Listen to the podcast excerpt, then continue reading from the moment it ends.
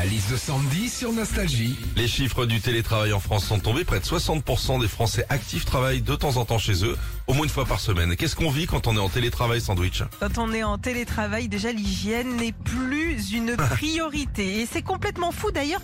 2020, premier confinement, on se lavait les mains 50 fois par jour à base de pousse-mousse et de gel hydroalcoolique. Trois ans et demi après, t'es en télétravail, tu te dis, tiens, est-ce que je vais prendre une douche aujourd'hui Le télétravail, c'est aussi très différent du bureau. C'est vrai, hein, rien que les pauses, elles sont différentes.